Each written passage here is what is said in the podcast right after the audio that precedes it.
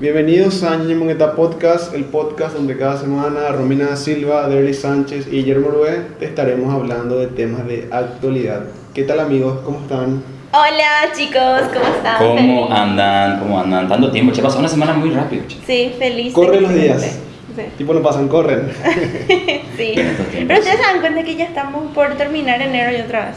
Creo que el Sí. próximo capítulo ya va a ser el último día de enero. Sí, sí, la verdad que sí. Así que Sí. me gusta este 2021, todo rápido así. Todo precoz, en el buen sentido precoz. Qué locos son, Alex. Esperemos que ya tengamos pronto vacuna. Vacuna, por favor. Así para que mi cumpleaños podamos festejar. Como Dios manda. Pero yo no escuché nada de vacunas en Paraguay por lo menos. Veo vacunas en Argentina, en México, Es que no. en países del primer mundo. Pero en Paraguay no escucho nada de vacunas. ¿no? Pero se está hablando mucho de que tampoco es tan bueno vacunarse. ¿Qué creen ustedes? Y yo entre no vacunarme y vacunarme prefiero que me vacunen. ¿no? Yo también, la verdad. Pero escuché Aparte mucho y vio, no te vacunes. porque- Son dos dosis. ¿no? Te ponen un brazo, esperas 15 días, no tenés que tomar alcohol, después te ponen el otro lado. Dale lo que va a sufrir entonces. Y yo también. Y vos también. Hija, yo Pero soy bueno. acá la única que. Pero de igual manera la vacuna no, o sea, no palía el efecto eh, al 100% del, de la enfermedad. Te trata, pero no. Sí, pero. No, 100%. no. Qué ¿Qué temas tenemos para hoy, amigos? Ahí yo vi unos cuantos temas que enviaron y hubo uno que me llamó mucho la atención. ¿Cuál es el que te llama la atención? El que. Una pregunta que decía: ¿existe la verdadera amistad entre un hombre y una mujer? ¿Qué creen ustedes, chicos? Yo quiero escuchar la opinión masculina. Bajo mi opinión, al menos, eh, sí existe, porque eh, más allá del vínculo que uno pueda estar estableciendo con un sujeto, sea hombre, sea mujer, eh, lo que sea, para mí ello es inherente a qué posibilidades pueda tener ese vínculo o de ir más allá para un, un posible relacionamiento más formal en materia de vínculo de pareja. Eh, o si no se queda como una amistad duradera que puede justamente perdurar, así como dice justamente la frase eh, coloquial, ¿verdad? Que uno permite, gracias a las amistades, crear su propia familia, dependiendo justamente de cada caso en el que lamentablemente uno haya nacido o crecido, mejor dicho, en una familia disfuncional, con padres separados, con hermanos conflictivos, eh, con una sobrepoblación que viven abuelos, tíos, los primos, los hijos de los... eh, entonces uno eh, puede aprovechar justamente esa oportunidad, ya sea hombre o mujer, para mí es indistinto de ellos, para poder crear su propia familia y, y bueno, y dependiendo de cómo se vinculen, cómo se comuniquen, eh, poder eh, reforzar o, o destruir también eh, un, un vínculo amistoso.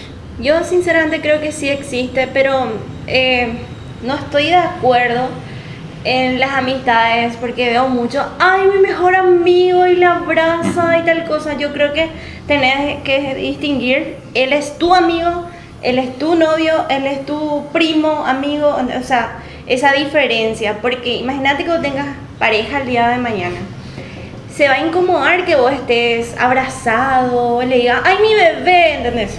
Odio eso, o sea, es tu amigo. Yo, por ejemplo, no me trato así con mis amigos y no, no me gusta a mí Se que... interpolan los roles. Sí, porque yo, yo le veo, a mis amigos yo le veo como mis hermanos, yo no tengo hermanos, pero les veo así, ¿verdad? que mm, eh, con quienes puedo discutir, hablar, conversar, o sea, todo. Pero no ese afecto, es como que le estás tratando a un familiar y o no estás así todos los días por tu hermano, ay hermanito, te quiero, o sea, hay que eh, distinguir esos roles, somos amigos y hasta ahí. Eso te, tipo te molesta, por ejemplo. O sea, a mí me molestaría que mi amigo, ay, ay, Romy, me abrace. O sea, somos amigos, ¿qué te pasa? No sé si Guille... Este, bueno, yo también pienso que sí existe tipo la amistad entre el hombre y la mujer. Se puede darse y se dará, pero creo que hay que hay que ser sincero nomás cuando uno entabla una relación con una persona, llegar y decir, bueno, si sos su amigo y vos tenés ganas de o tenés intenciones de entablar otra relación que no sea más de amistad, uno tiene que ser sincero nada más. Desde el principio, decir, eh, en el caso de los hombres, a sincerarse y decirle a su amiga, bueno, me gustas, yo quiero ser más que un amigo, y tampoco, tipo, quedarse con esas ganas de... Está en la friendzone. Sí, exactamente. ¿Por qué uno entra en la friendzone? Y yo creo que nada más por temor que por otra cosa. Porque es cuestión nada más de ¿Alguna vez expresar. estuvieron en la friendzone? Sí, yo estuve 84.337 veces. Creo que es más cuestión de expresar lo que sentís, porque máximo lo que vas a tener es un no. Y que exista sobre todo el timing, porque eh, más, allá, más allá del sentimiento que pueda estar reconvirtiéndose en un- de, un sentimiento amistoso, un sentimiento amoroso para con esa persona, uno desconoce cómo la persona, la otra persona pueda estar reaccionando cuando uno le transmita esa intención distinta a la inicial, ¿verdad? Y es como que siempre en el principio está ese temor, después uno se anima y generalmente cae en una frustración tremenda cuando le dicen, no, ¿sabes qué? Yo te veo como amigo y después ya, y después ya te comentan sus cinco aventuras sexuales que tuvo. Sí, yo creo que. Entonces, tipo, ya Yo, que lo, eso, lo hablo por experiencia. Yo le daba bueno. consejos al que me gustaba para que le levante a alguien y era. tipo, ya que comentas eso, yo por ejemplo creo que cuando vos pasás de la amistad a querer entablar una relación, lo más probable es que la amistad termine. Pero entre quedarte con la duda y saber qué pasó, es mejor Por eso. actuar. Salvo que exista un mutuo acuerdo para dar ese siguiente paso, o sea, que no exista la intención, por ejemplo, de que Romy me proponga ir más allá y que yo no esté de acuerdo con ello, tiene que haber una, un- una reciprocidad para dar ese paso. Pero creo que te das cuenta también si alguien gusta de vos y. Lo que pasa es que cuando vos sentís una atracción más allá de, de lo meramente amistoso, actúas generalmente por, por impulsividad. Tipo- General- generalmente te vas al barranco ahora, pero bueno. Tipo nos confundimos, tipo pensamos que porque La ella me gusta, la disonancia yo cognitiva. pienso que ella también se gusta a mí Así y mismo. suele Ay, no tratamos, ser así. Sí, Así tratamos mismo. de engañarnos también. Fue, eh, por ejemplo, hay personas que de por ahí eh, son atentos luego con todos. Y tipo, ay, fue atento conmigo, o sea, seguramente le gusto. Y ya te empezás a hacer mil historias porque a vos te gusta esa persona. Así mismo. Pero volviendo un poco a lo que planteaba Guille como pregunta, generalmente las personas que eh, no tienen esa eh, perspectiva de que la amistad es posible entre un hombre y una mujer son porque generalmente en su vida eh, anterior, en su contexto familiar, han tenido un pobre relacionamiento en primer lugar con su entorno. Y eso ha justamente generado que esa persona vea la amistad o el concepto de, de amistad como algo más eh, egoísta, inclusive materialista, no algo más eh, emocional o vincular. A mí me ha tocado justamente en, en varios casos atender a pacientes que te decían eh, tácita y sinceramente de que no querían en la amistad porque ellos tenían otros intereses para poder establecer vínculos. O sea, no existía un vínculo per se para poder relacionar, sino que era más o por una cuestión laboral o por una cuestión, no sé, de poder, eh, ya sea porque la otra persona tenía un cierto poder económico o estatus social, y eso eh, eh, vinculaba a la persona y no el hecho de entablar justamente un vínculo sentimental. Más por Yo interés. Ajá. Yo siempre dije que la amistad es un vínculo genuino porque vos estás con esa persona y no tenés ni una responsabilidad. O sea, lo que me refiero no es que es tu hijo, tu mamá. O sea, el cariño que vos sentís es genuino porque es un sentimiento más que ustedes dos le unen. La lealtad y todo eso. Yo personalmente tengo más amigos hombres que mujeres, no sé por qué eso. Pero me, yo en la facultad me siento con varones, comparto con ellos, escucho sus conversaciones de fútbol y realmente mis amigos de mi entorno, mis mejores amigos hasta ahora nunca me gustaron. No quiero decir nunca porque nunca de esta agua nada beber, no, no tenés que decir. Pero no, Pero, gracias a Dios. ¿por qué, por ejemplo, decir que te llevas más bien con hombres que con mujeres? ¿Qué pensás que puede, o sea, por qué pensás que puede ser, por ejemplo, eso? Es que eh, los hombres, o sea, por lo menos mis amigos, eh, son personas que mm, de por ahí yo tiendo a, no hacer algunas cosas, a no tomar o eh, no sé. Eh, y ellos no me juzgan, tipo, me llevan, me cuidan, no sé, ellos no, en ningún momento me dicen, Romy, vos tenés que hacer esto. Porque las mujeres pues tienen a hacer, ay, y los chicos, y maquillaje y todo eso. Y a mí me gusta, pero no soy muy de la parte exterior. Y los hombres normalmente no tienen problema. Vos hablar con un hombre y te va a hablar de fútbol, de la vida, de, de todo. No te va a hablar, viste fulana, se cambió el pelo, qué feo le queda. Y a mí esas cosas no me gustan. Y por eso tengo muy pocas amigas Bueno. mujeres. Y las amigas mujeres que tengo Perdón por reírme, pero bueno. sí, y las amigas mujeres, y las amigas mujeres que tengo, gracias a Dios, no son así, no son así de, ay, mira un poco esa. no. Yo Eso creo que no. hay hombres también que hablan de eso, pero. Ah, no, pero son- todo hombre, ¿verdad? Pero son hombres. No tanto, sin, sin ganas generaliza, de. generaliza, ¿Cómo se dice? De criticar. Sí, exactamente. Y, y yo creo que por eso me llevo, porque yo estoy con mis compañeros o con ustedes mismos, que ya le estoy considerando amigos, ¿verdad? No, no hace falta que yo no sé, me está extravagante, tipo, no sé, me, me, aceptan así como estoy y ya. Y creo que por eso me bien. Pero al fin y al cabo es una interesante pregunta para seguir debatiéndola y creo que puede ser una pregunta clave dentro de otras preguntas para hacerlas a los invitados, por ejemplo, que puedan estar viniendo en siguientes capítulos. ¿Verdad? Que sí. Hablamos de la vida después. ¿Qué no es la amistad? Una, una pregunta random más, ¿sí? ¿verdad? Existe. el famoso tipo de pregunta y transino. ¿Usted vieron alguna vez los videos de Alex Stretchy? No. Y su pregunta siempre eh, a sus invitados era: ¿quién es más infiel, el hombre o la mujer? a todos los invitados le Eso podemos estar también haciendo para que participe el público desde, desde su casa. Bueno, desde donde nos están viendo, ¿verdad? Por medio de las redes sociales. Podemos estar preparando eso también. Podemos tirar preguntas. Creo que en TikTok hay más interacción, creo. Sí. Sí, sí, gracias a todos los que nos vieron en, TikTok. ¿eh? Ay, TikTok. Sigan siguiéndonos. Por ahora no tenemos tanto tiempo ni uno de los tres para subir TikTok, pero eh, estimamos que para febrero o marzo ya full TikTok vamos a subir. Genial, pero gracias por seguirnos. Entonces, cerrando un chiqui, eh, bueno, no, tipo ya he respondido otra vez la pregunta, ¿existe la amistad entre hombre y mujer? Sí. ¿Sí o no? Sí. Concretamente sí. Yo sí y no, así que ahí dejo mi Claro, claro. Eh, porque venía el sí. Pero como no, de que existe, coexiste. Pero el tema nomás creo que uno tiene que ser sincero nomás cuando entra en una relación de amistad o algo más que exprese bien nomás qué quiere de, en eso de buenas a primeras. Con Guille, exactamente. Para no quitarnos tiempos. Eh. Sí, también. Pero pasa que en el camino pues te puedes enamorar. No, eso sí, en el camino uno también puede este, estrechar vínculos más afectivos. Sí, porque si estás mucho tiempo con una persona, compartes muchas cosas, de por ahí sí puede ser que te enamores. Así. Este no me acuerdo que era el tema que la vez pasada tocamos y salimos con el tema. Ah, el tema de la depresión era, Y salimos que a causa de la depresión suele haber muchos suicidios. Ah, es un tema muy... Como tema siguiente del ¿Qué opinión les merece ese tema muy delicado? La vez pasada estuve escuchando un podcast de Franco Escamilla. Y, ¿Cómo se llama el que está con él? ¿Cuál de todos? un comediante también es. El gordillo de barba. Eh, para mí que era. La molechía. Y dijo algo tan importante que eh, es fuerte, ¿verdad? Pero él dijo, imagínate que la vida es una película y que sí o sí tenés problemas, hay problemas y todo eso. Es como que vos te salgas antes de que termine esa película sin ver el final.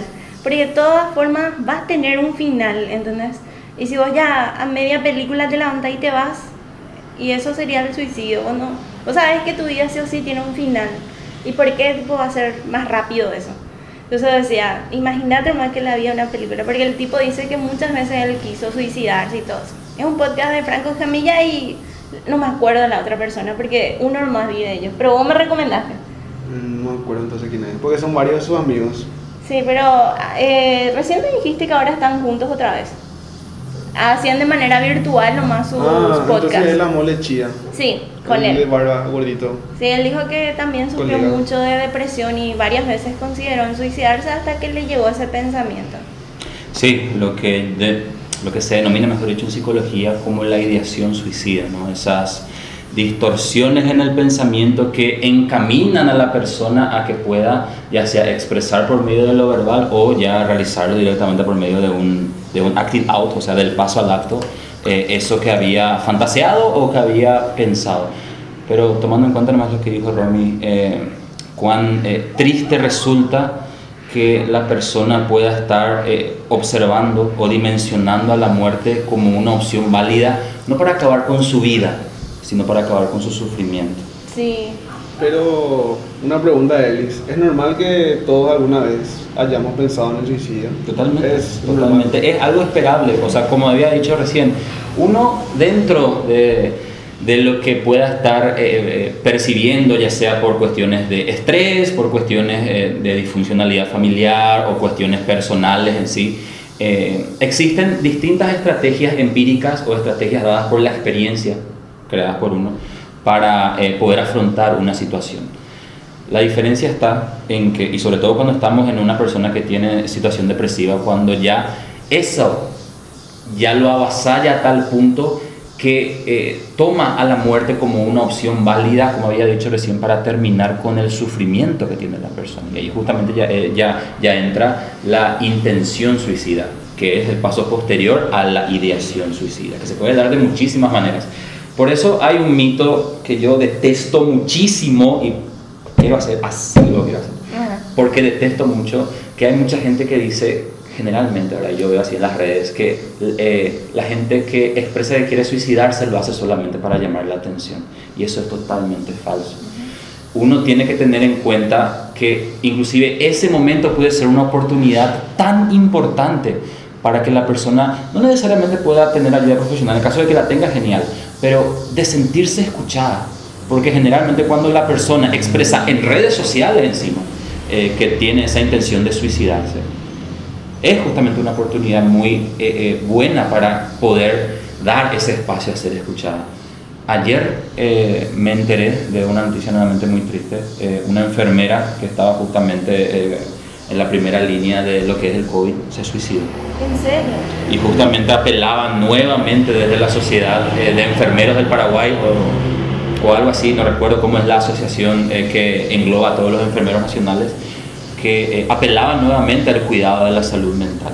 Lastimosamente van a seguir los casos, pero eh, uno, eh, o sea, a mí como profesional me genera tanta impotencia el hecho de que ya llega un punto tal en el que la persona ya convierta eso que ideó inicialmente en un acto suicida. Y yo soy totalmente, realmente intolerante a las personas que dicen que solamente eh, llaman, o sea, buscan llamar la atención a esas personas porque no tienen ni pies ni cabeza. Pero se da, por ejemplo, el caso de que el que va a hacer tampoco es que cuenta mucho también, o se da también Claro. el caso de que el que contó te Claro, está haciendo. claro, ahí entran justamente las conductas de autolesión, ¿verdad? Que pueden ser... eh, existen estadísticas que, generalmente las mujeres consumen más fármacos, eh, eh, o sea... eh, se, o dañan su cuerpo por medio de sobredosis y los hombres más lo hacen por medio de utilizar armas punzantes o de autolesionarse físicamente de manera externa. Sí, puede darse el caso, pero siempre la persona, previo a la realización del acto, ya sea de manera no tan exteriorizada o- o ya totalmente exteriorizada, como he dicho recientemente, expresa ello. O sea, no es que una persona no lo expresa y de la nada, ah, voy a estar empezando a cortarme, voy a estar empezando a consumir 20 pastillas de clonazepam que le robé a mi tía o que le robé a mi mamá. Siempre hay una causa ah, Pero- ante ese acto a realizar. Les comento algo. eh, hace el año pasado, eh, mi amigo me comentó que su primo, que es un tipo alegre, que tenía novia, eh, trató de suicidarse. Y cuando vos ves una persona alegre, entonces, ¿cómo, ¿cuál es el indicio que te da que esa persona tiene pensamiento suicida? los mecanismos de defensa que utiliza, sobre todo los de la represión y los de la negación, tomando en cuenta tu ejemplo. Una persona eh, busca mantener eh, su estructura de, eh, o sea, su estructura externa de felicidad, de buen ánimo, por medio de reprimir todo aquello que puede generar eh, eh, una, eh, una conducta asociada al, al malestar, estrés, problemas de sueño, baja disposición energética, todos los síntomas que he mencionado respecto a la depresión. Y luego la negación, que es justamente un ejemplo más visible que la represión, porque la negación ya la persona directamente expresa una realidad paralela a la que vive, que se da justamente en tu caso, Romeo. O sea, en el caso, eh, perdón, en tu caso no, en el caso de tu, en el caso de tu amigo, ¿verdad? Que, que, has, que has ejemplificado. ¿Se acuerdan de Kurt, Cobain, que se suicidó? Sí. Y mm, eh, justamente en ese podcast que le estaba comentando al inicio, eh, se dice que el análisis que se hace es que él pensaba que su hija y su esposa iban a estar mejor sin una persona como él, que él le iba a arruinar la vida a ellos.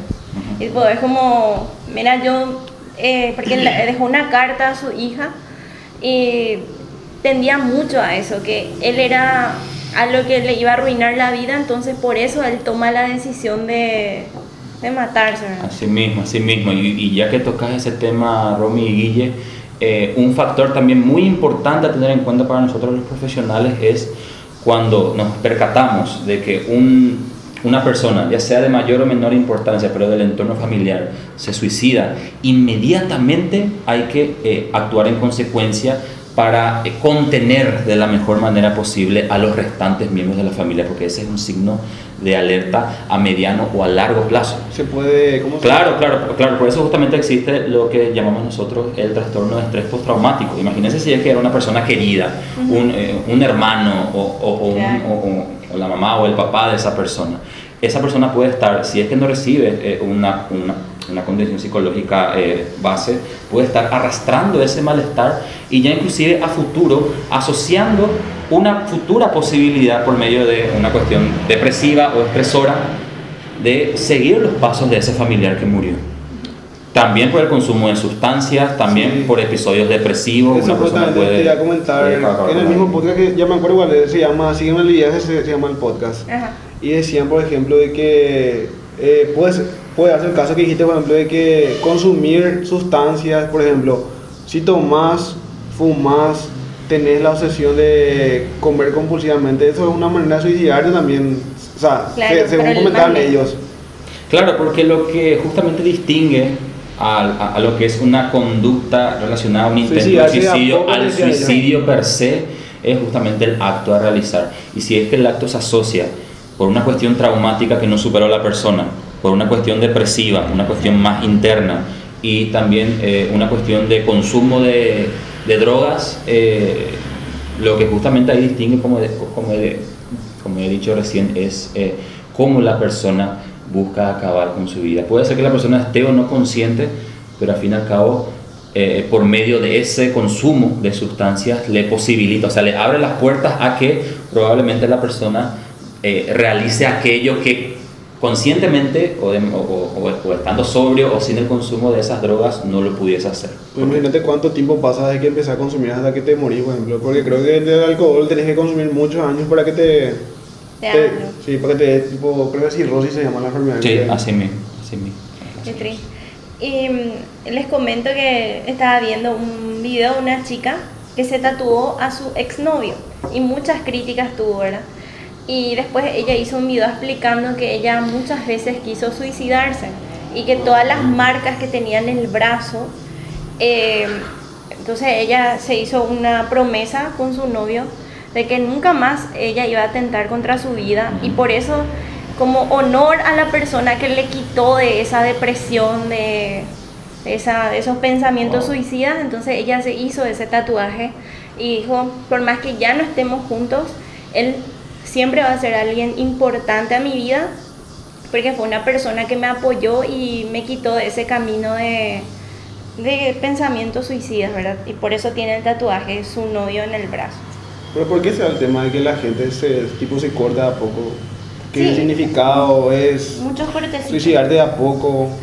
No, generalmente es eh, una conducta autolesiva, o sea, las conductas autolesivas se dan justamente como una manera de poder eh, tener un momento de descarga para ese malestar y que pueda estar observando la persona que está justamente intentando paliar con ese dolor interno por medio de un daño externo. Creo que en la adolescencia capaz que se ve más eso, ¿verdad? Con, con jóvenes. Claro, porque la etapa de la adolescencia es una etapa muy ambivalente, muy sensible en ese sentido eh, y, y- es justamente tópico, tópico de ello, sí. La vez pasada estaba esperando colectivo y vino, ¿conoces esas, eh, esos chicos de la calle que te dicen, tía, dame plata, ¿verdad?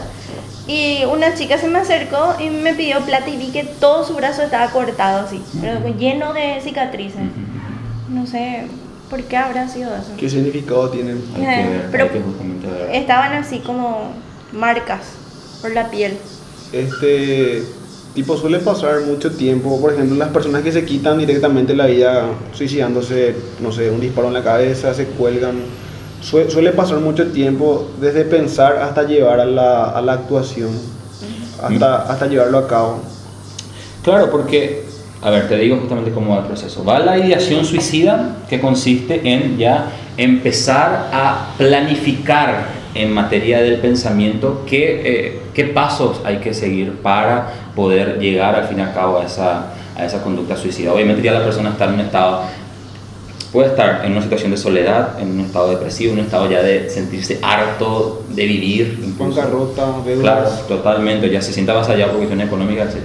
Luego viene justamente lo que es eh, eh, la, eh, la comunicación suicida, que es ya cuando la persona expresa, ya sea de manera verbal, que te lo diga sinceramente, que yo ya estoy harto, ya no puedo dormir más, ya no puedo comer más. O sea, imagínense el peso que va a tener para esa persona eso.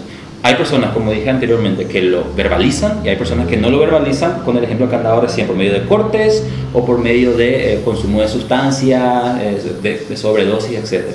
Luego va justamente ya el acting out suicida, que no es aún el suicidio como tal, pero que sí ya son conductas, son como, disculpen por, o sea, por utilizar este término, pero es lo que los mismos pacientes dicen, que son como ensayos, son prácticas para que las personas puedan estar viendo hasta qué nivel puede estar afectando esa sustancia, hasta qué nivel puede estar afectando eh, el, la profundidad del arma punzante para sangrar, etc. Y te la comentan con un detalle tan interesante por un lado, pero preocupante por otro. Y luego sí ya está el tema del suicidio como tal, que es ya la finalización de esa, eh, o sea, de eso que ha ideado inicialmente por medio de un acto que ha terminado por acabar con su vida y que generalmente eh, lo que se realiza ya es una contención, inicialmente una intervención en crisis para los familiares sea, como dije recién, familia de mayor o menor, integrante de mayor o menor importancia, para evitar que esos integrantes sigan el paso de ese chico. Porque es como una manzana podrida que uno tira cuando una persona se suicida eh, en una caja. Claro, en, la familia, pues yo dije en una caja, pues, eh, con el ejemplo de la manzana, porque puede ir mudándose a sí mismo. Y un dato a tener también en cuenta, los hombres se suicidan más que las mujeres a nivel mundial según los estudios, pero las mujeres tienen cuatro veces más probabilidades de eh, eh, empezar a construir estos pensamientos y comunicaciones suicidas, eh, suicidas que los hombres. Básicamente porque los hombres van directamente, generalmente, de la ideación suicida, suicida, mejor dicho, acting out. Generalmente no lo verbalizan por una cuestión de tabú, por una cuestión de estigma social. Las mujeres sí tienen generalmente esa predisposición para expresarlo por redes sociales, expresarlo con los familiares, expresarlo con otras personas. Generalmente los hombres, como bien dicho, has dicho de manera burda, piensan, mal, agarran una pistola, se ponen acá y se disparan, se eliminan.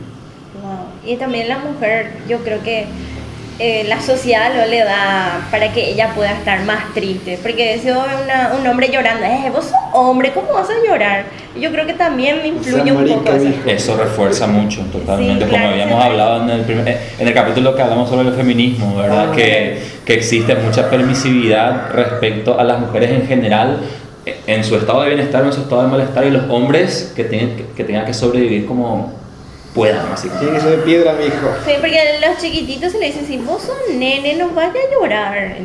¿por qué no puede estar un hombre triste? Y ya que hablamos de yo creo que hay, por ejemplo, una teoría de que Escobar se había suicidado y que no lo había matado. Sí. Hay una entrevista donde su hijo le cuenta de que él contaba que si la policía le, le, tipo, le llegaba a correlar, que él se iba a pegar un tiro detrás de la oreja que era la mejor forma porque si te pones de acá debajo o acá, la, tipo la bala puede fallar o algo así, entonces se encontró la bala tipo detrás de su oreja izquierda, creo. O puede que sufras más también, por ahí no te mata al instante y... Y un punto, desde mi parte, bueno, para finalizar, para tener en cuenta, ya que yo he participado, les he comentado a ellos en su momento que he participado en esta semana, aprovechando que estaba un poco enfermito, ¿verdad? Eh, de, de varias capacitaciones en materia de psicología. He participado de una en lo que es telepsicología, o sea, en qué eh, espacios atender a pacientes de manera virtual. Y me llamó un punto de la atención muy importante que las personas quienes tienen tendencias suicidas no es recomendable en absoluto atenderlos de manera virtual, porque lo que se busca en primera instancia en esa persona, sea cual sea la causa, es que la persona pueda tener un momento fuera de ese espacio que refuerza ese malestar, que refuerza ese momento de soledad, de tristeza, de mal ánimo, de, de poca disposición para realizar actividades. Entonces lo menos recomendable, ya sea para estrés postraumático, eh, para cuestiones de bipolaridad, pero sobre todo por lo que estamos hablando ahora, para cuando la persona te comenta como motivo de consulta que ella no puede eh, estar sobrellevando X situación y que estaba pensando en suicidarse, es coordinar con esa persona, ya sea para ir hasta el domicilio de, de, ella, que es lo que yo generalmente, o sea, que es lo que yo realizo, mejor dicho, atención particular, para poder luego negociar lo que se llama justamente un pacto antisuicida, como decimos nosotros los profesionales, para poder llegar a un acuerdo para que la persona paulatinamente pueda, a la par de recuperar las actividades perdidas que no ha podido realizar, salir de ese espacio que refuerza su malestar o que la persona eh, pueda ir justamente a un consultorio. Porque si es que uno la atiende de manera virtual, está bien, puede tener sus 40, 45 minutos de inspiración eh, con el profesional para sincerarse, pero luego va a tener toda una semana para esperar a, ser nuevamente atendido. ¿Qué puede pasar en, una noche? Puede estar teniendo un momento de, tristeza extrema y que ello puede acabar justamente con Yo digo, qué decididos son, Dios, o sea, porque hubo casos que se colgaron y había que si una silla ahí para arrepentirse al último momento y no, o sea, están así decididos que quieren, eh, que quieren eso para, para ellos, terminar con su vida, ¿verdad? Es un momento de que sufrís tanto que ya, ya no. Yo me acuerdo que tenía una profesora en la facultad que era una materia de relaciones humanas y comunicación, y ella era o sea, es psicóloga, y nos contaba que tuvo varios casos donde los clientes o los pacientes tipo le llamaban y le decían, este, yo mañana me suicido, cosas así, y había casos donde sí cumplían y había casos donde ella trataba de cambiar las decisiones de sus pacientes. Y que, no era, y que no era una manera de llamar la atención, sino que era una, una vía de comunicación desesperada para que lo escuchen. Y ella, tipo, contaba que ya, o sea, los casos que fueron, o sea, que concretaron eran bastantes. ¿En serio? Sí, de que le, tipo le llamaba y le decía, tipo, mañana me suicidio, o hoy en la noche, o en breve me suicidio, y que sí pasaba, por ejemplo. Pero qué fuerte de ser para el profesional. Totalmente. Porque es como que te dicen, hoy me suicidio, vos no puedes hacer nada, porque esa persona ya tomó esa decisión. Y que vos sepas, o sea, la última persona que sabe y que no, no pudiste hacer nada, es muy, muy fuerte. Por eso realmente es muy importante, más allá del consejo que yo siempre doy cuando hablamos de temas psicológicos, que consulten con un profesional, expresen el malestar que tienen, no lo repriman y tampoco no busquen construir, porque eso implica mucho más esfuerzo realmente, no impliquen o no busquen, mejor dicho, construir una realidad paralela para paliar ese malestar no lo hagan, porque van a toparse con la realidad y eso les va a generar un peso, pero 10 veces mayor que el malestar inicial que tenían.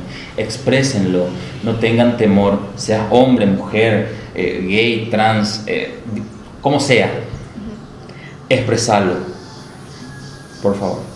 Porque hay casos, ¿verdad?, que sufren y quieren quieren dejar en el olvido y continuar con su vida haciendo otras cosas y es como que el cimiento ya no está bien, entonces por, ende la estructura se puede caer en algún momento, entonces tratar de raíz todo para poder después construir tu vida.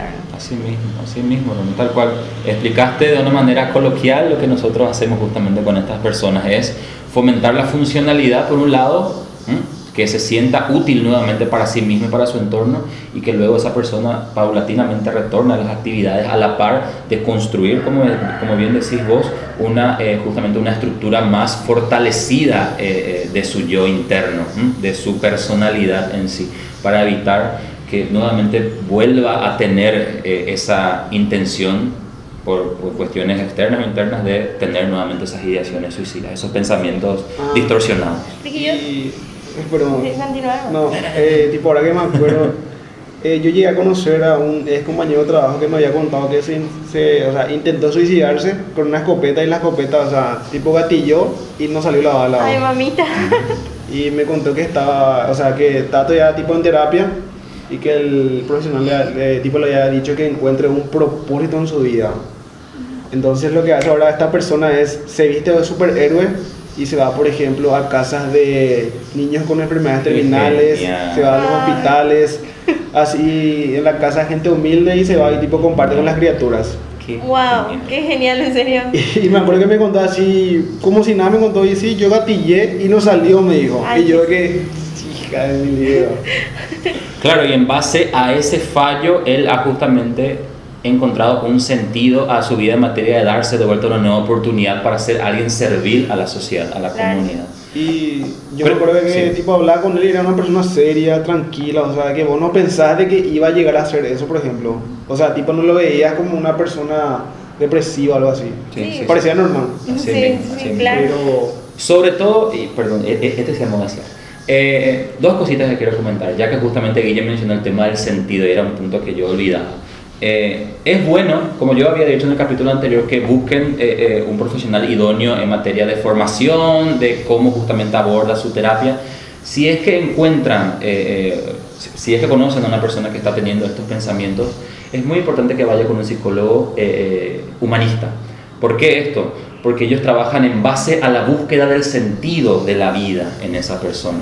En base de, justamente como dice Guille, tal cual agradezco muchísimo que hayas dicho eso, el tema de la búsqueda de un propósito para poder permitirle volver, volver a ser funcional. Está bien, la psicología cognitiva tiene justamente su- sus herramientas y sus estrategias para poder colaborar, pero si es que quieren justamente buscar una cuestión más eh, profunda, más interesante para sí mismos, vayan justamente con un psicólogo eh, humanista sobre todo. Pero si no, igual cualquier otro profesional, siempre y cuando consulten cómo justamente realizar su formación, su terapia en sí, les va a estar sirviendo. Y otra cosita más, eh, ay, me olvidé de qué otra cosita más iba a decir, disculpen. ¿Cómo te contactas con un psicólogo humanista? ¿Cómo sabes que- quién es humanista y después? Claro, porque vos eh, lo que haces es cuando eh, entablas conversa con el profesional, le preguntas qué tipo de formación tenés, que ella implica ya qué escuela psicológica seguís y, qué, y, y cómo afrontás esta situación, por ejemplo, situa- eh, de manera genérica, depresión, ansiedad, eh, episodios de crisis, problemas para dormir, trastornos de ansiedad. Y ahí justamente el profesional te tiene que comentar cómo trabaja.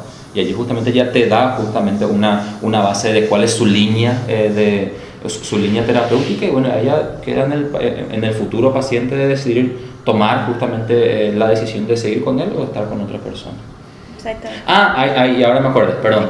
Eh, el hombre en búsqueda del sentido de Eric Fromm, que él fue justamente el creador de la psicología humanista.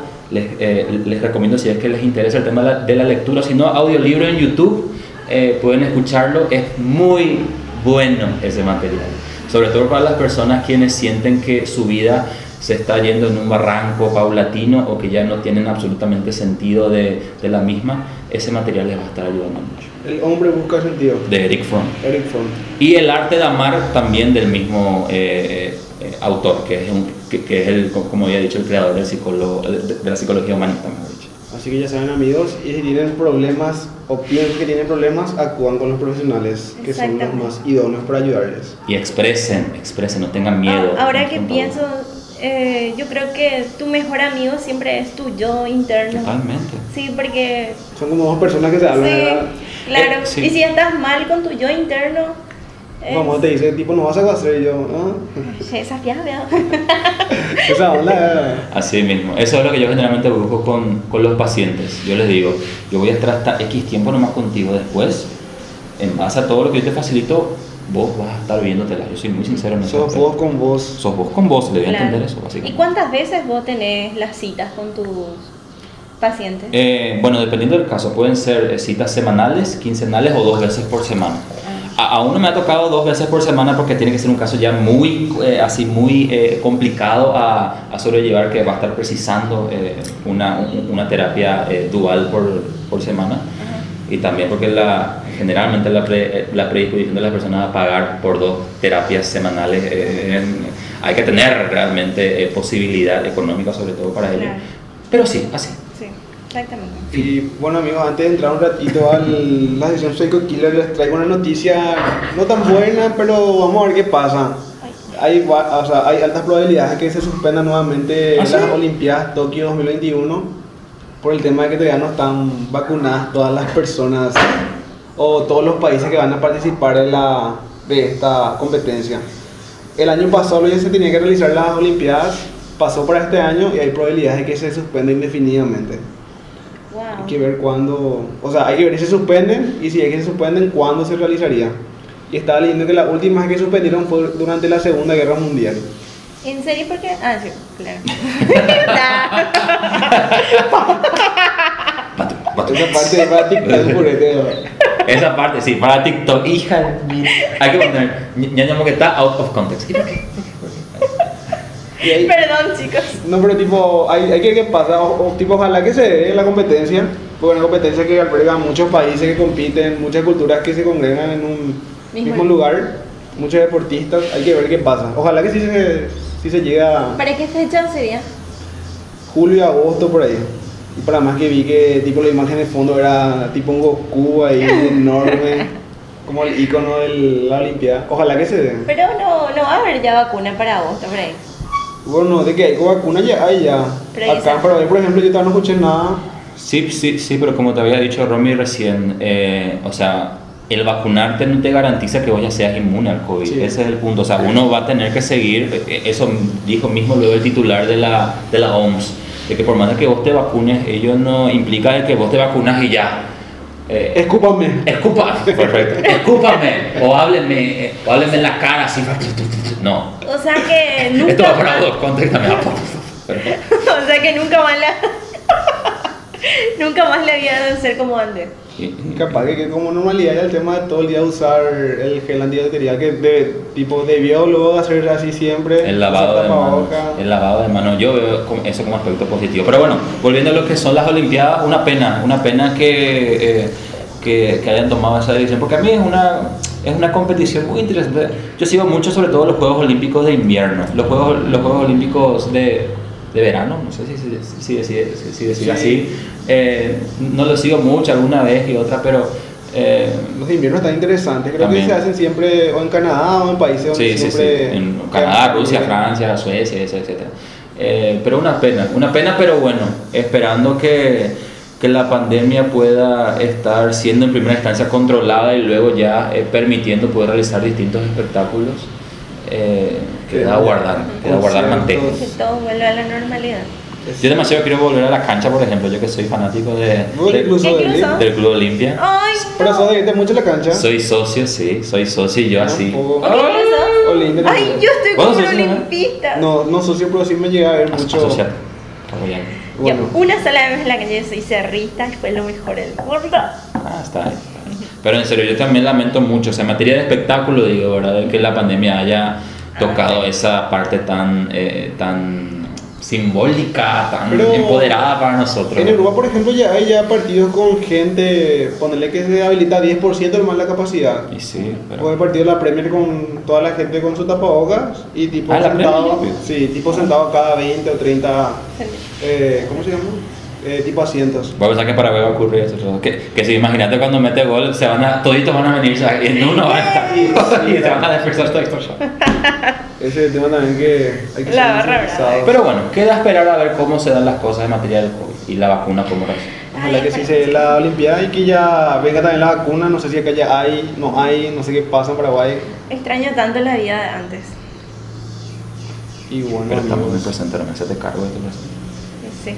¿qué tenemos hoy para la sección Psycho Killer Ok. que em, nos preparó nuestra amiga Romina Silva? Me toca a mí. Eh, hoy les voy a hablar de una mujer, la primera asesina Uh. serial de. Me voy a acercar a Igualdad de género. La, la primera asesina serial del podcast, que vas a estar hablando del No, podcast. de Sí. Estados Unidos, la primera asesina serial de Estados Unidos. Eh, sí, no, pero también del podcast, porque es la primera mujer que vas a estar hablando, ¿verdad? Sí. ¿Verdad que Sí, Ah, todos fueron. Las mujeres. ok. Bueno, Aileen Wuornos, un monstruo que solo quería amar y ser amada. Muy triste la historia de esta asesina serial. Les voy a leer. Eh, Sin oculto se llama eh, la página que voy a estar leyendo. Ahí le damos las fuentes. Estamos hablando al Sí. tope. Eso podemos, que. Eso compartir también en, en los espacios para que la gente pueda tener acceso a, a los links. por Sí, ejemplo. podemos compartir, por ejemplo, un día antes, un día después, el- La- la Documentales. fuente. la, la fuente, después la foto. Porque hay documentales muy buenos. Sí, hay varios en YouTube. El mundo sí es un lugar injusto, dice, pero a fin de cuentas, ¿quién podría decir qué es y qué no es justo? Después de todo, hay veces que sin importar los esfuerzos que se hagan por ser buena persona, la vida simplemente te devora, te asfixia, te maltrata y te hace cometer actos tan atroces que termina por convertirte en un monstruo. Tal es el caso de Ellen Wuornos, una mujer que tras ser violada desde niña, apartada de un seno familiar en su adolescencia y abusada física y sexualmente durante toda su adultez, se convirtió en una de las asesinas en serie más brutales de los Estados Unidos. O sea, ella desde chiquitita sufrió miles de abusos. Perturbador. Sí. Warren nació el 29 de febrero del año 1956 en Michigan, en un lugar que no podría ser llamado propiamente un hogar cálido, sino apenas un remedio de este. Su madre fue Diana Warnos, una mujer dolida con la vida tras haber huido con su amante Arthur Pittman, eh, que sería el papá de de Warner, ¿verdad? Un hombre mucho mayor que ella y presunto pederasta. Y este señor, el papá de Warner, eh, se fue a la cárcel por justamente por ser pederasta, por abusar de niños y se suicidó ahí dentro de la cárcel el papá de esta chica. Y tuvieron dos hijos. Y a ver. Pero los padres de Warner eh, le dio a sus abuelos, a sus padres. Y entonces Warner y su hermano Kate, creo que se llama, eh, vivieron con sus abuelos. Pero ahí no cambia la cosa porque su abuelo era también un pedófilo. Entonces la maltrataba y también abusaba de ella. Así que muy triste todo eso. ¿eh? Justamente le estaba comentando a Guille, lo más raro de todo esto es que ella mantenía relaciones sexuales con su propio hermano. El incesto. Sí, pero eh, era, ¿cómo se dice? Consensuado. Era consentido. Sí. Y ella su hermano era la única persona que encontraba un refugio, porque ella era abusada, le tenían miedo en el colegio, porque ella era una chica agresiva, bruta. Ella... Sí, no, era muy agresiva, les pegaba, así que todos tenían miedo de juntarse con ella. Mira que, o sea, teniendo en cuenta eso, disfuncionalidad familiar, episodio traumático que en este caso es justamente el abuso sexual y cómo ella buscaba establecer un vínculo con su hermano por medio de, de lo sexual. O sea, para que, o sea, para que te des cuenta cómo eh, un trauma puede influir hasta en cómo la persona puede expresar, eh, o sea, expresarse. Así como nosotros nos expresamos por medio de, de la palabra, que estas personas lo hagan por medio de un acto sexual o un acto de, de distinto tipo. Después fallece su abuela y ahí aprovechó el abuelo para echarle a los dos de la casa como el muchacho tenía más contactos, tenía más amigos, entonces él sí tuvo un lugar donde irse. Sin embargo, ella, que no, tenía amigos, eh, realmente nadie se quería juntar con una persona agresiva, entonces ella eh, se fue a la calle, dormía en vehículos abandonados, se iba a las estaciones de servicio para ducharse y hacer sus necesidades, o sea, su vida fue muy dura, la verdad. Y obviamente para mantenerse, como no encontraba trabajo, empezó a prostituirse. Entonces, su, eh, su familia un desastre. Su abuelo abusó sexualmente de ella. Ella tendía a ser también promiscua. Después el incesto con su hermano. Y después en la calle. Entonces toda su vida fue prácticamente un desastre y ella no encontraba un lugar, un refugio. Y por eso esa agresividad hacia los hombres principalmente. E, ella odiaba a los hombres. Em, Tenía muchos motivos. Sí, y dice que los hombres querían abusar de ella, había, por más que ella se prostituía, eh, no la respetaban, o sea, en ese momento le querían pegar, etc. Y ella creo que se mudó a Florida y se casó con un señor, pero la, la chica era muy agresiva. Entonces, era, el señor buscaba una esposa real. Entonces no se llevaba bien con la chica que salía a tomar drogas, todo. Entonces hubo un, se rompió ahí la, la relación que ellos tenían. Y ella entonces volvió a las calles.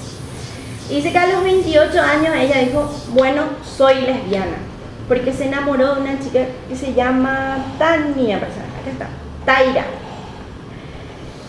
Y era, eh, es simpático esto, de porque justo vos me dijiste que ella buscaba una contención en alguien.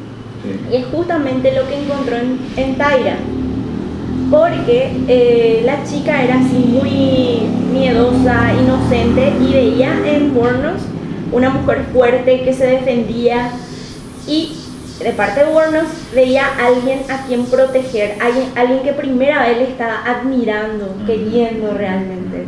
Entonces lo que ella hacía, seguía prostituyéndose, pero para mantenerle ya, tenía una razón de vida, que era su pareja, y la amaba así profundamente.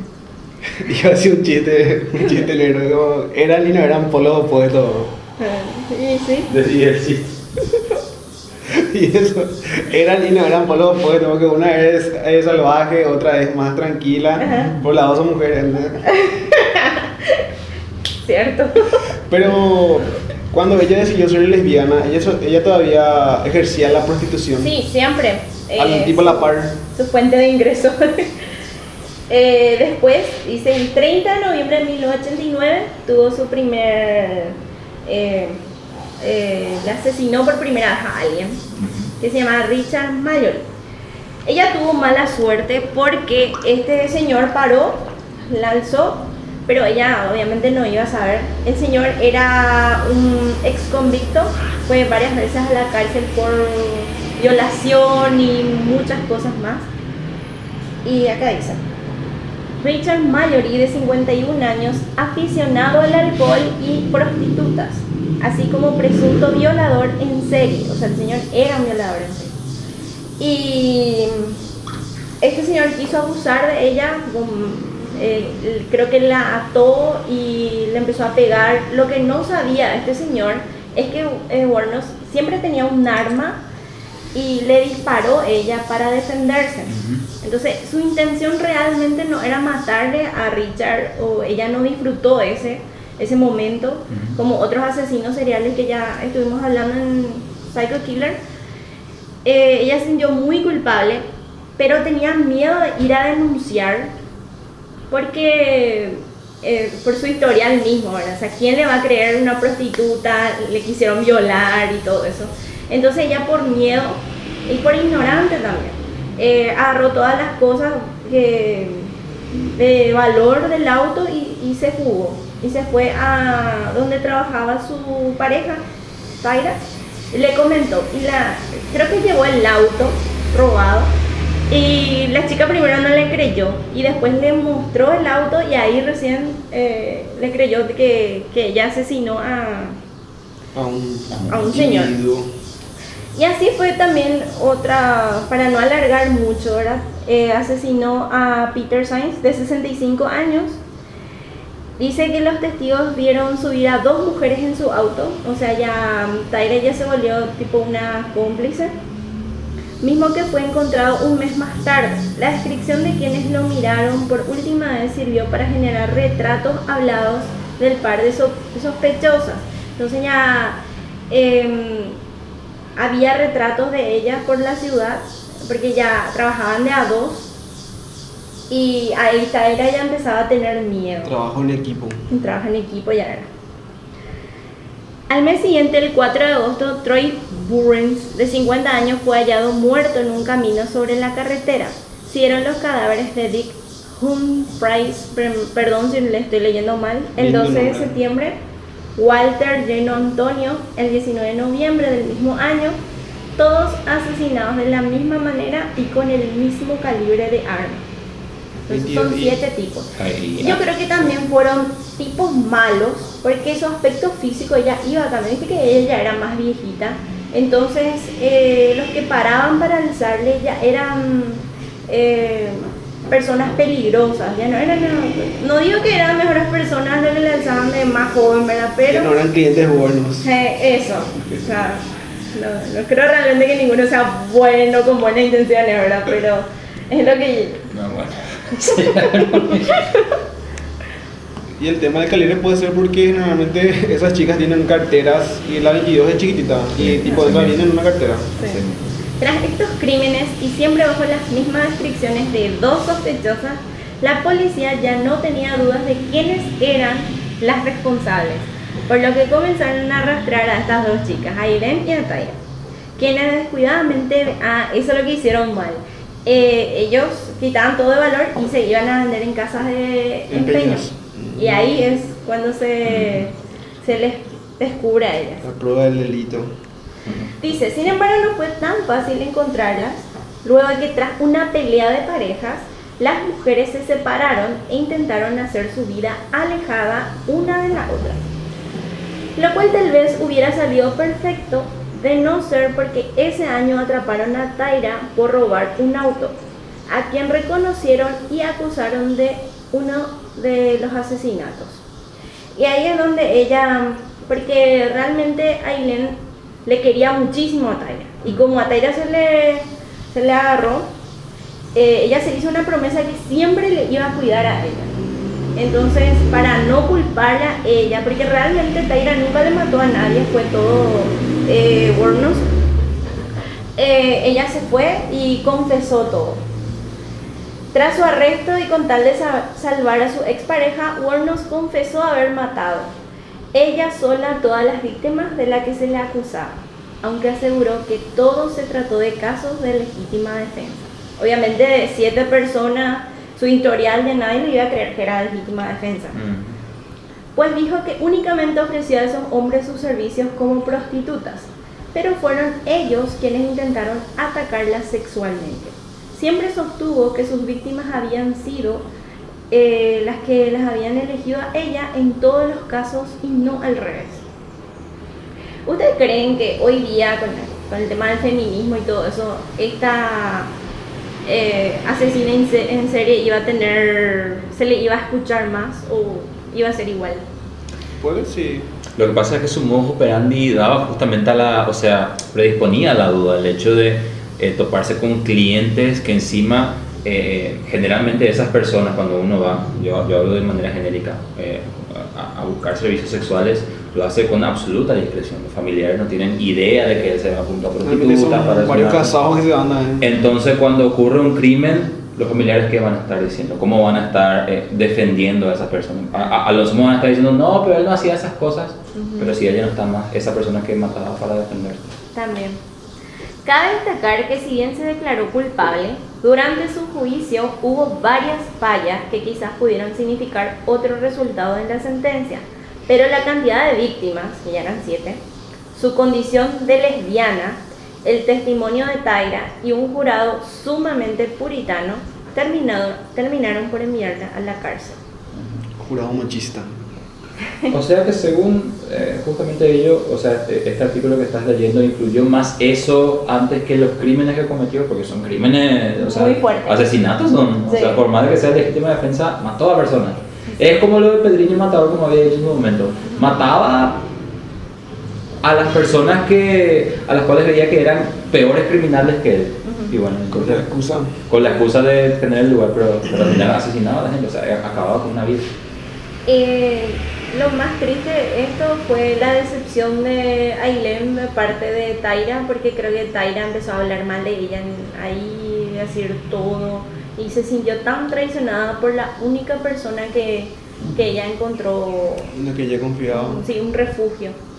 Eh, creo que una periodista se iba a visitarle siempre y después ella se dio cuenta que realmente lo que buscaba en ella era para sacar historias y hacer películas y todo, Documentales. documentales y no realmente Una amistad. eh, una amistad, exactamente.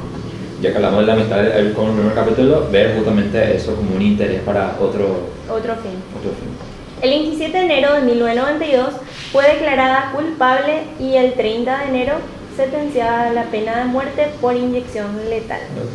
Pena capital que se efectúa hasta 10 años más tarde, el 9 de octubre del 2002, día en el que el monstruo, como la apodaron, murió. Y así fue como, ¿Cuántos años puede tener ya la señora? eh, la verdad que no sé, pero Mm, ponerle que tenía 40 por ahí, o sea, según la foto y El la- 2002. Del 50 y algo era ya. Ah, pues no sé si puedes fijarte el nacimiento. 2002 murió, entonces nació en el ver, 56. 56 Sería. 44, 46. por ahí. Jovencita Sí, era ¿no? sí, 56. todavía. 46. Dentro de todo. Pero bueno, una persona que por, Que por, por más edad que tenga, y, y también, como habíamos hablado en el caso de Chikatilo, Ujú. el entorno lo predispuso al sujeto a, a- a tener esa saciedad de vengarse de la sociedad justamente Sí, por porque- medio de los crímenes. Sí, porque ella odiaba a los hombres por todo lo que pasó. Pero ustedes se dan cuenta que hay mucho el caso de que padres o familiares violan a sus hijas, a sus sobrinos. Es algo que no se comenta mucho, pero que por lo visto hay mucho, muchos casos. Sí, claro. Y la persona arrastra ese trauma. Yo tengo un conocido que me, que me comentó después, o sea, nosotros éramos amigos por años, años, y me dijo que su mamá se fue a España y él tenía 8 años cuando su propio tío abusó de él. En- Entonces, él nunca comentó a nadie, si te imaginas ese trauma que vos te llevas eh, tantos años, no puedes contarle a tu familia, a nadie. me- muy interno es. Y imagino que esta señora, eh, hasta con su propio hermano, eh, eh, tuvo incesto, o sea, hubo incesto, ¿verdad? Copulaban. Sí, fue muy fuerte. Pero imagínense que esa era justamente la forma en la cual ella dimensionaba el expresar ese malestar o comunicarse con esas personas. O sea, el, el entablar un vínculo amistoso por medio de lo sexual con un miembro directo de tu familia, con un miembro consanguíneo. Imagínense cuán distorsionadísima estaba la persona para justamente establecer ese punto de vista o asociar ese concepto como fortalecer un vínculo, como el, el- el- crear un, un vínculo con, con un familiar. Ah, yo no les comenté que ella a los 14 se embarazó y se fue a una casa de madre soltera, ahí le tuvo a su bebé y después dieron en adopción. Hasta ahora no se sabe ¿Qué eh, qué fue de ese niño que, que dio en adopción. Porque es fuerte la mente que primero el padre, después su abuelo, después tener relaciones con su hermano. Sí. Pero era su manera de, de expresar al fin y al cabo el plan que iba a estar llevando a cabo posteriormente, como había dicho recién, la venganza para con todo lo que ha sufrido ella.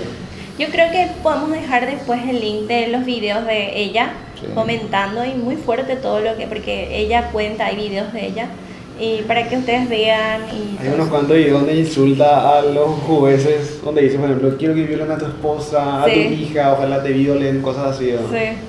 Esos fragmentos podemos ver, si, si es que dura 15 o se- o 60 segundos, subir en, en TikTok, por ejemplo. En TikTok y en Instagram, que también es posible subir. Sí, unir Sí. para que se sepa de lo que vamos a estar hablando. Y después, poner, y después poner la foto del, del Psycho Killer de la semana. Buenísimo. Y bueno, entonces esa fue la... De la primera asesina serial en Estados Unidos y la primera de Psycho Killer. Sí, Creo que e- otras. esta fue la que más me, Te llamó la atención. me entristeció. Por la Porque, historia. Porque ella, como cuenta, ella no disfrutaba las muertes, ella no quería ser una asesina, pero es como que le, ob- le obligaba el momento. Pero también, por otro lado, y no escuchando su versión, siete veces te puede pasar lo mismo, digo yo. O sea, que, que te una... La primera vez, entendible que le mate, porque, pero que haya siete situaciones en las que ella tuvo que matar. Capaz pues ya le gustó también el tema de matar Sí. adrenalina, no sé. Ah, también. Hablo Porque- de mi ignorancia. Sí, porque lo- los otros asesinos que vimos, eh, ¿se acuerdan que le gustaba matar, le daba adrenalina, eso de ver sangre y todo eso? ¿Cuál era el que tipo Ten- mataba y tenía tipo erecciones? El de. Chikatilo. Andrés Chikatilo. Eh, Que... O sea, en, en- lugar de penetrar por medio de una relación de coito normal, él, e- ella, él mejor dicho, acuchillaba a, la, a su asesino. Y bueno, que luego está... sí, la verdad. Es muy interesante, sí. De- Sí. bajo mi punto de vista. Sí, es- son historias muy Sí, interesantes. muy interesante. eh, Pero habrá otras mujeres más también así, asesinas. No investigué yo, seguramente. Sí, sí, sí. Habrá, sí o sí. Totalmente. Y bueno, entonces de esta manera cerramos la lección Psycho Killer. También terminamos el capítulo 10 ya, estamos en capítulo 10. Wow. Vamos avanzando rápido, Rápido como enero. rápido. Ya a punto de terminar otra vez enero. ¿Crees que se va a escuchar la cigarra en... Sí, se escucha. ¿Se escucha? afuera. O sea, escucha. Eh, amigos, compañeros, ¿cómo los encontramos en redes sociales? Bueno, estoy en Facebook, Instagram y también desde este momento en TikTok. Derly Sico, arroba Derly Sico. Voy a estar un poco generando ahora. Estoy como que en un momento de transición, de una especie de vacaciones, ¿verdad? Para poder justamente estructurar todo para nuevamente subir contenido. Porque ustedes saben, para los que me siguen, sobre todo que yo no subo cualquier tipo de contenido, subo contenido interesante, pero también válido para, para el debate y para otras cosas. Y también eh, vía WhatsApp, eh, aún no me traslado a Telegram, a ver en qué momento lo hago. 0982-753-062. Cuento con turnos disponibles para ayudarte en materia de salud mental. Contacta conmigo. Llamen, agenden, amigos, no tengan miedo. Claro, por favor, Sí. es algo muy importante. Y aprovechando que Derly está con nosotros, siempre da su número, por favor, eh, consideren esto, no, no dejen estar. Y bueno, eh, yo estoy arroba rodaca96 en Instagram, eh, ro- arroba romida silva en Twitter, eh, tengo TikTok, pero mi TikTok es largo, nunca más pude cambiar, Romina da Silva Card, Casi puse todo No mi nombre cambiar, pues no hay forma de cambiar. ¿no? Sé si hay forma de cambiar. Tienes que hacerlo más Sí. corto para que sea más. Más rápido, ¿verdad? Ajá, claro. Este, yo les pido que sigan las cuentas de Ñoño Monguetá. Ya estamos en TikTok, Tic tac. TikTok, Facebook, YouTube. Síganos. Ahí estamos usando todos los contenidos, los videos, parte otra vez de los Sí. tipos de las charlas. Un capo, Guille, porque él se Guille. encarga de absolutamente es- hacer todo. Así que Sí, sigan amigos a las cuentas de Ñoño Monguetá. Ahí vamos a estar también lanzando el link de esta última asesina serial para que lean también por su cuenta, para que vean los videos que están en YouTube. Y para que Hay conozcan más. películas de esto. Y también puedo compartir lo que, lo que he hablado hoy del tema del suicidio, por ejemplo, Sí, para que lo puedan leer claro sin sí, problema. sin problema. Perfecto. Genial. Para que genial. vean el punto de vista profesional también, amigos. Genial, así mismo. Y bueno, amigos, de esta manera cerramos el capítulo 10. No, no, ¿viste tus redes? Ah, estoy como Guillermo Orue en. Twitter e Instagram, arroba Guillermo Oru. Vieron. Así cerramos, amigos, este capítulo. Nos vemos en el próximo capítulo. Y nada, disfruten de este episodio. Así mismo, amigos. Buen Chao, resto chao. de semana. Chao, chao. Chao, amigos.